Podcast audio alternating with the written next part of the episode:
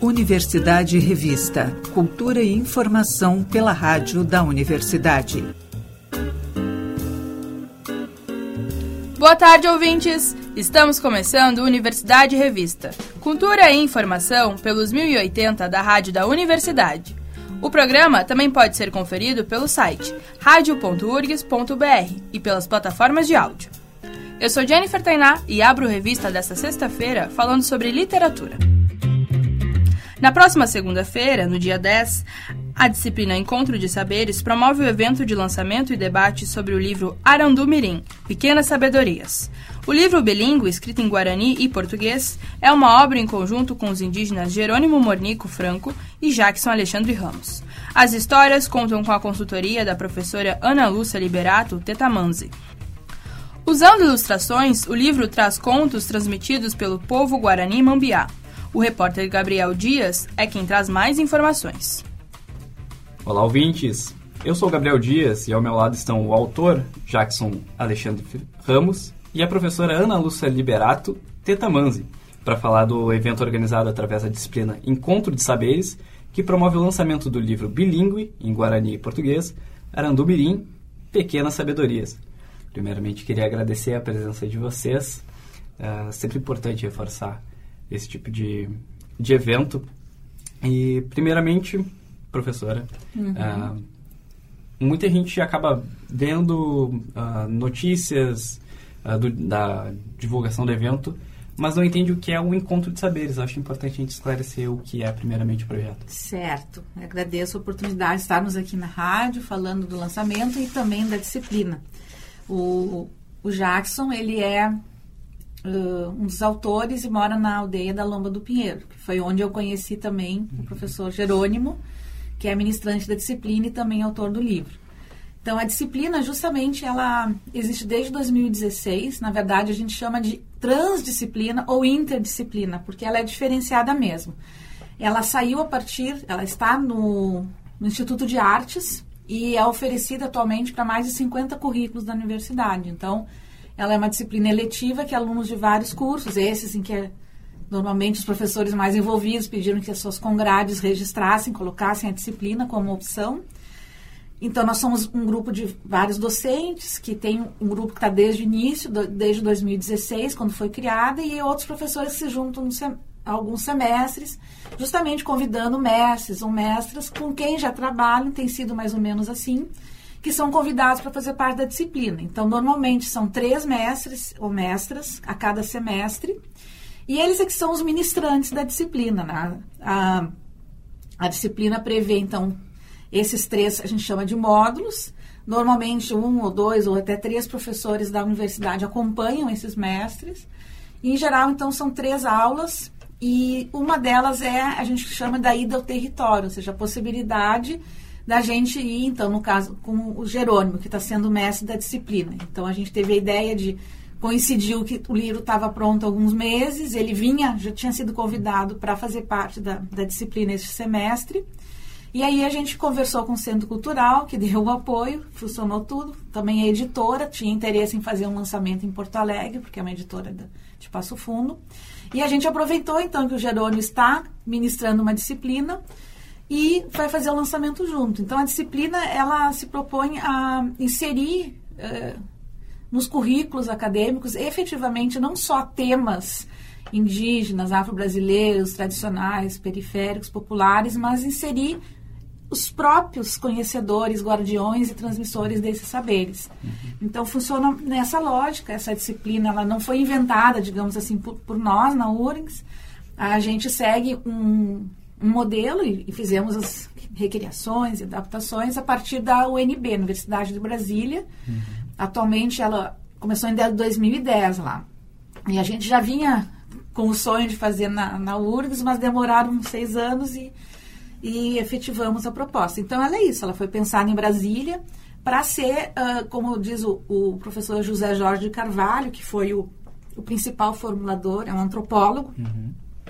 Ele, ele diz que a, a entrada de pessoas de outros pertencimentos, de outras classes sociais na universidade já provocou muitas mudanças. Mas o passo adiante é também que entrem como formadores, com mais concursos docentes, mas também como mestres, né? E mestres que vêm com os seus corpos, com o seu jeito de falar, de estar no mundo e propiciar também essa, é, esse momento de ida aos territórios para que os uhum. alunos vejam por eles na boca, no jeito de ser, no, nos seus territórios, esses saberes que a gente muitas vezes já traz há muito tempo na universidade, mas não com a, a os próprios autores. Então, uhum. seria uma forma de uh, combater o racismo epistêmico, ou seja, promover de fato outras epistemologias, outras linguagens, outras poéticas, uhum. outras ciências, né? outras formas de viver e estar no mundo. Uhum. Jackson, uh, queria uh, primeiro te informar que uh, o livro é lindo, as, as ilustrações são lindas e gostaria de entender acredito que os ouvintes também, como que se iniciou o processo de escrita e o processo de ilustração, de inserir a ilustração dentro do livro? Agradeço pela oportunidade e, e sempre, sempre eu sonhei em escrever e, e ilustrar, né? desenhar e, e essa oportunidade que surgiu através da professora Ana de a gente poder escrever o livro e e ilustrar. Né? Uhum. E como começou uh, a ilustração e uh, o próprio processo da escrita? Hum, começou. começou ah, não sei, não sei te dizer como. Uh, eu tenho um projeto de contadores de histórias. Uhum. Então, a gente, na verdade, esse material está pronto há mais de 10 anos. Em 2011, 2012, quando começamos a contar histórias, uh, lá na aldeia. Foi a partir de uma exposição Oreta Taipã, que foi uhum. aqui no Museu da URGS. Nos pediram para contar histórias Guarani para uhum. as pessoas que vinham visitar na inauguração. E na ocasião vieram os professores da, da Lomba do Pinheiro, onde o Jackson mora hoje, já, já morou uhum. fora, já voltou. Na época ele era professor das crianças lá junto com o Jerônimo. Assistiram a nossa contação e pediram que a gente fosse uhum. lá. E a partir dali nos desenvolvemos uma relação que dura até hoje, né? Sim. E aí que, que aconteceu? Na, acho que foi no ano seguinte, 2012 ou 2013, portanto, fazendo 10 anos, houve uma visita da, de uma coordenadora da SEDUC, da Secretaria Estadual de Educação, que é uma escola do Estado, e a gente fazia nossas atividades com as crianças na escola. Então, eram o Jackson e o Jerônimo nos acompanhando, a gente criando coisas juntos. Eles também contando histórias, a gente brincando. As crianças só falam Guarani, mas iam aprendendo português, e a gente um pouco de Guarani. Uhum aprendendo a cantar, fazer coisas juntos e fazer cestos e tal. E aí então ela essa essa pessoa da Seduc tinha a ideia de publicar e pediu então que se fizessem registros. E na época eu estava indo lá na aldeia e colaborei. Então o, o Jackson e o Jerônimo eles escreveram à mão essas histórias uhum. e, em Guarani e em português. E aí eu digitalizei coloquei num arquivo e eles fizeram ilustrações. Deixamos assim mais ou menos preparado para publicação. Mas naquela ocasião, depois a, essa coordenadora da Seduc não, não levou adiante, o material ficou uhum. adormecido por 10 anos. O ano passado, então, a, eu sou amiga de uma pessoa que trabalha na editora Fisales, e ela disse que eles tinham vontade de ter um autor indígena, mas que fosse aqui da, do nosso estado, da região, próximo. E eu me lembrei desse material, porque ela perguntou se eu conhecia algum escritor. Bem, é preciso que se diga que a escrita é algo muito, muito, muito recente, uhum. né? Existem línguas que desde o período colonial se transformaram em bíblias, se transformaram em instrumentos de catequese, em dicionários, mas a língua guarani-imbiá é, tem, é muito recente o processo de ter escolas e de ter escrita. Então foi um exercício, até eu me lembro de ver o Jackson Jerônimo conversando sobre como escrever, é assim, não é assim. Uhum. E, e outros projetos que o, o Jerônimo participa, que é o Saberes Indígenas na Escola, que é um, um programa de formação de professores Guarani e Caingangue para as escolas uh, indígenas.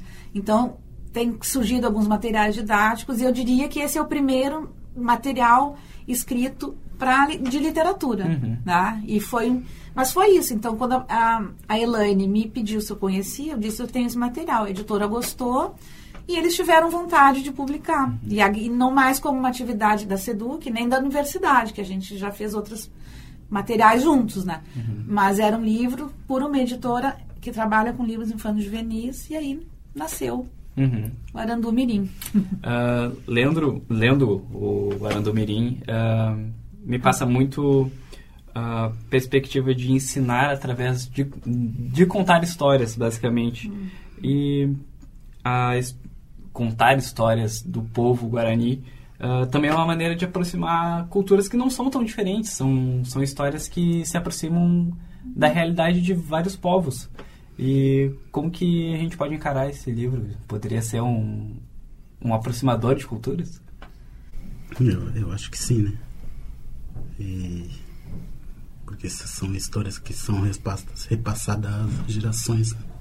Né? E para que a nossa futura gerações também possa dar continuidade, né? Uhum. E dentro do livro, como foram escolhidas essas histórias em específico? Daí, no meu caso, é, eu, eu não, não, não tive que escolher muito, porque são tantas histórias que têm suas, suas importâncias e seus valores. Uhum. Então, é por isso que não, não, não tem como dizer que eu escolhi essa, porque tem é, significado, mas Uhum. todos são têm seus significados. E através do teu aprendizado, ouvindo essas, essas histórias dos teus ah, teus pais, dos teus antepassados, Sim. como que é agora estar desse lado da história onde tu conta a história? Hum, para mim é muito, muito gratificante, né? Porque a gente ouviu e a gente vai continuar contando e, e assim vai, né? Os nossos filhos vão é, ouvir e também contar depois. Professora, Sim, pois pode não. complementar. Não, eu ia dizer que eu preferia que ele falasse porque as histórias têm um sentido próprio dentro da, da cultura Uhum. guarani. Ah, elas são contadas em, imagino que em variados espaços. A gente já falou um pouquinho sobre isso, né? Que ah, ele falou das, a- da, da, escutava da avó, né? E não necessariamente a escola é o lugar de, de contar essas histórias, mas ele surge através de uma atividade que era feita de uma aproximação entre a aldeia e a universidade, digamos assim. E a escola era o lugar em que a gente ia contar histórias. Então, tem várias questões assim, para a gente pensar, né? O, que significa a escola para os Guarani, que não é a mesma coisa para nós, porque a escola não é algo da cultura deles, é algo que foi aceito, assim como posto de saúde, diálogos com essa sociedade, porque como, gente- como várias vezes eu já ouvi de várias pessoas indígenas, não foi a, a aldeia que, que está dentro da cidade, foi a cidade que tomou Uhum. a- o espaço que era das aldeias e foi colocando cada vez para mais longe. Depois aí as pessoas do Guarani voltaram para a beira do rio Guaíba, né? As pessoas Caingangue também. Então, ah, tem vários sentidos, mas eu gostaria de dizer do meu ponto de vista, que e acho que é um pouco a proposta da editora, que nós como Juruá, né, que ah, temos interesse, gostamos de dialogar com outras perspectivas, a gente vê como um, um elemento de, eu digo até, de educar os Juruá, os não indígenas. Porque a gente tem milhares de palavras na nossa língua, o hábito de tomar chimarrão, uma série de elementos que a gente fala que são do gaúcho, que são nossos, na verdade, são ensinamentos milenares, conhecimentos sobre parto, sobre ervas, enfim, espiritualidade, muitas coisas que a gente não reconhece como sendo de uma ancestralidade guarani, caingangue, né?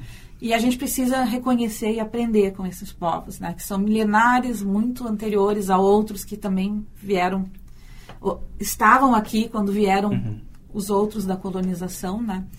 Então, eu acho que o trabalho da editora, a intenção, e também minha na universidade, com a disciplina Encontro de Saberes, com, esse, com outras disciplinas que eu ministro no curso de letras, é que a gente ah, se aproxime, diminua a nossa ignorância, no sentido de quem ignora coisas que estão tão próximas e ao mesmo tempo tão distantes. E acho que o livro pode ser essa mediação para professores trabalharem nas escolas dos não indígenas, assim como pode ser um instrumento onde está escrita a língua guarani para eles seguirem o quanto quiserem e como quiserem, escrevendo ah, em guarani, né? e também ensinando para suas crianças essa escrita e também o português, na medida das suas necessidades, não mais como uma imposição colonial, não mais como catequese, né? Então, são coisas que o tempo vai ir mostrando, né, como o melhor jeito de ir, com autonomia, respeitando o desejo e as necessidades de, de, uhum. desses povos.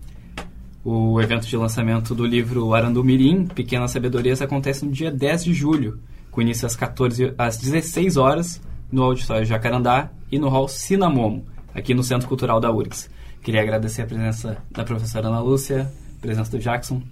E, para finalizar, nós vamos ouvir a, o depoimento do outro autor do livro, Jerônimo Mornico Fernando, uh, Franco, perdão, uh, que fala sobre o crescer ouvindo os ensinamentos do seu povo e como isso despertou também o interesse em contar histórias da sua perspectiva. É isso. Muito obrigada. Então, nós que agradecemos, é uma iniciativa muito interessante até para uh, ah, aliar ensinamentos de culturas que não se conversam, né, que deveriam se conversar muito mais. Exatamente. Então, acho muito interessante até a abordagem do livro ser bilíngue, de uma Isso. página em Guarani e outra em português, tu conseguir aliar e até aprender uh, com, com o mesmo livro, além de ser um livro lindo, a gente uhum, ali, ali, embaixo é a gente estava conversando sobre e as ilustrações chamam bastante atenção. Então, queria agradecer novamente a presença de vocês que iniciativas assim são muito interessantes para a gente dentro da URGS Sim. e também para expor a, a cultura indígena que merece ser tão valorizada. É, nós que agradecemos, né, Jackson, uhum. o espaço de sermos escutados. certo, pessoal, muito obrigado. Então a minha família começaram a vir da Argentina. E eu era criança, né? Eu tinha seis anos. E começaram, é, começamos a caminhar a pé, vindo para o Brasil. E chegamos na, no Rio Uruguai. E começaram é, o, o meu pai e o meu tio começaram a tentar é, pedir uma autorização para poder atravessar é, da Argentina para o Brasil. E aí eles não conseguiram e não deixaram a gente atravessar o rio Uruguai e começaram a complicar. E assim foi acontecendo essa pequena história, né? Daí fizemos, e tivemos que fazer uma fogueira para a gente acampar na, na estrada, né? E isso é na costa do Uruguai, na Argentina. Fizemos uma fogueira e eu não sabia que o, os adultos estavam todos tristes, né? Por não deixar atravessar o, o rio, Rio Uruguai. E o meu tio que mais velho de, da família começaram a, a contar uma história para nós. E ficamos ao redor da fogueira e começamos a ouvir ele contar uma história para nós. E aí a gente ficamos assim felizes com, com o conto da história, começamos a achar engraçado, feliz assim, e ficamos todas as crianças rindo, né? E são, eh, então, isso foi que nos deixaram assim feliz e e agora que estou descobrindo isso, né? Agora que eu, eu sei o que que essa historinha significou para mim. Foi para a gente ficar mais feliz, para não ficar preocupado. Então, sempre deixar a família feliz, né? Então, ele contou essa história, né? Então, por isso me lembrou muito dessa dessa caminhada que a gente fez. E isso quer dizer que a gente aprende assim é, na oralidade, porque isso não está escrito no, no papel, no livro, isso não existe para nós.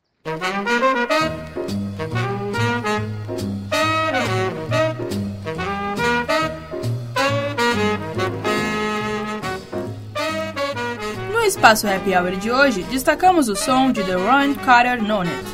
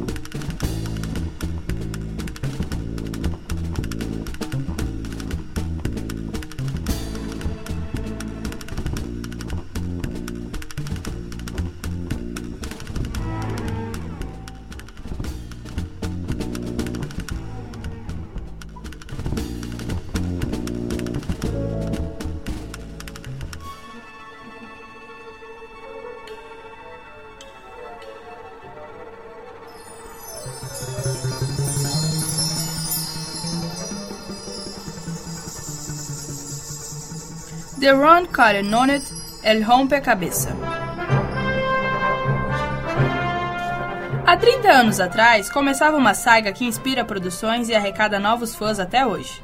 Trata-se da franquia Indiana Jones, iniciada em 1981 com o estrondoso sucesso de Indiana Jones, Os Caçadores da Arca Perdida. Quase quatro décadas depois, surge este que promete ser o filme da série. Indiana Jones e a Relíquia do Destino, dirigida pelo norte-americano James Mangold. Aliás, é o primeiro filme da série que não conta com a direção de Steven Spielberg, que segue como um dos produtores, sempre ao lado do eterno amigo George Lucas. O novo filme arrecadou aplausos e lágrimas, inclusive do ator principal, Harrison Ford, em maio no último Festival de Cinema de Cannes. Nesta nova produção, Harrison Ford reprisa seu papel como lendário herói arqueólogo ao lado de um elenco de peso e novos personagens. Além do quinto filme, a franquia finaliza uma sequência de grandes sucessos, que vem atraindo um público fiel ao longo de várias décadas. Indiana Jones e a Relíquia do Destino chegou com novidades que completam a trajetória de um dos principais personagens da história do cinema.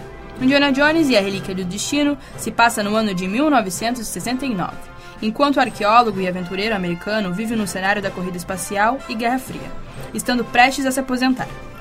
Indiana Jones e a Relíquia do Destino se passa no ano de 1969, enquanto o arqueólogo aventureiro americano vive no cenário da corrida espacial e Guerra Fria, estando prestes a se aposentar. Mas, quando as garras de um mal muito familiar retornam na forma de um antigo rival, Jones deve retornar à ação e garantir que o antigo artefato não caia em mãos erradas. Além de Harrison Ford no papel principal, John Rhys Davis como Salah, a produção tem ainda a adição de grandes nomes no elenco, como Phoebe Feller-Bridgen e o espanhol Antônio Bandeiras. Baseada nos personagens criados por George Lucas e Philip Kaufman, a produção também tem o brilhante John Williams, que compôs a partitura de todas as aventuras de Indy, desde o original. Lupe, pode entrar que a casa é tua. Com curadoria de Carlos Gerbasi, a exposição resgata a vida e a obra do compositor Lupicínio Rodrigues. Utilizando recursos audiovisuais e imersivos, Lupe reúne fotografias, objetos pessoais do artista, além de um holograma do mestre do samba canção. A amostra contou com consultoria artística de Lupicínio Guevedo Rodrigues, filho de Lupe, e a consultoria musical de Arthur de Faria. A visitação pode ser feita de terças a sábados, das 10 da manhã às 7 da noite, e domingos e feriados, das 11 da manhã às 6 da tarde, no Farol Santander, Rua 7 de Setembro, 1028. A exposição fica em cartaz até o dia 23 de julho.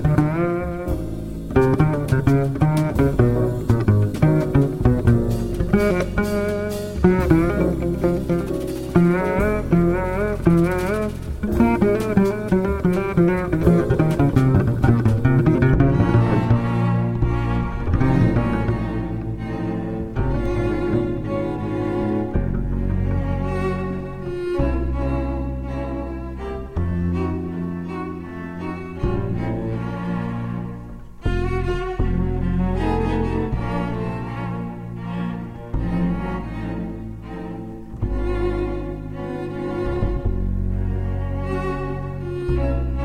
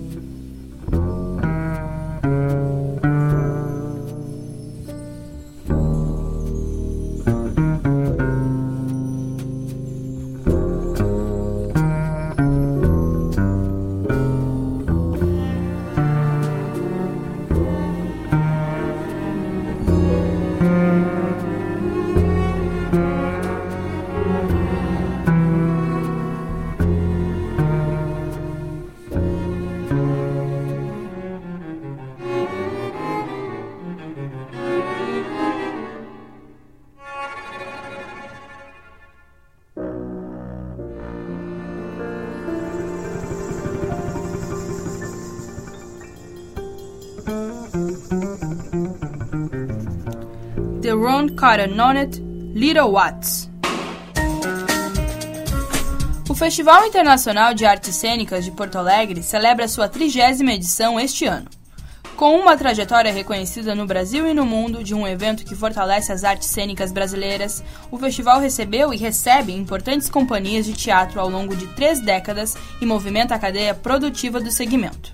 Desde a 29ª edição, conta com uma diretoria artística plural, formada por artistas, professores, estudiosos e produtores. Segue firme e forte rumo ao futuro. O festival abriu chamada pública para os espetáculos locais que queiram participar da seleção para esta edição, com curadoria da equipe da direção artística em cena. Estão sendo aceitas inscrições de espetáculos adultos e infantis, nos segmentos de teatro, dança, circo, teatro de bonecos e teatro de rua.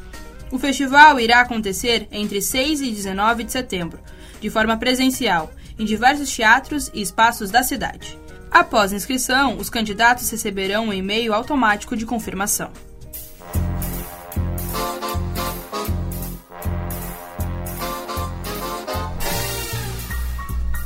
exposição Prova de Artista, com curadoria de Flávia Mutran e Celso Fiteli, acontece no espaço Evelyn Yoship, na Casa de Cultura Mário Quintana, e fica disponível para visitação gratuita de terça-feira a domingo, das 10 da manhã às 7 horas da noite. A amostra tem como fio condutor a diversidade de temas e formatos adotados para a produção contemporânea de gravuras e em relevo.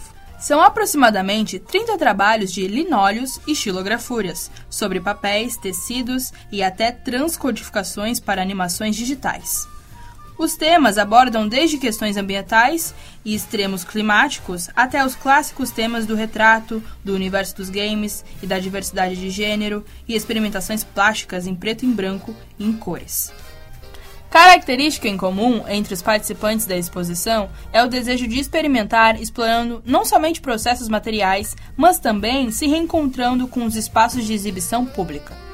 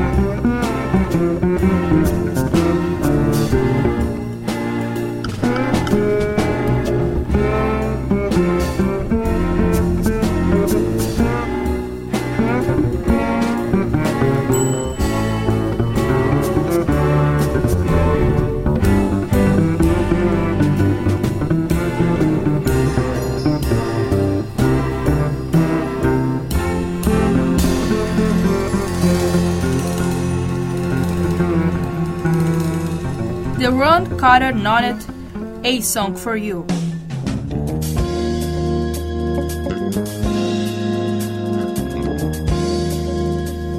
O Universidade Revista de hoje vai ficando por aqui. O programa teve a produção de Cláudia Heiselman, apresentação de Jennifer Tainá, na técnica Jefferson Gomes e Vladimir Fontoura. Seguimos até a Voz do Brasil com The Ron Carter Nonet. Estamos ouvindo Eight. Universidade Revista volta na próxima segunda-feira, às seis da tarde, aqui pelos 1080 da Rádio da Universidade. Até lá e um bom final de semana.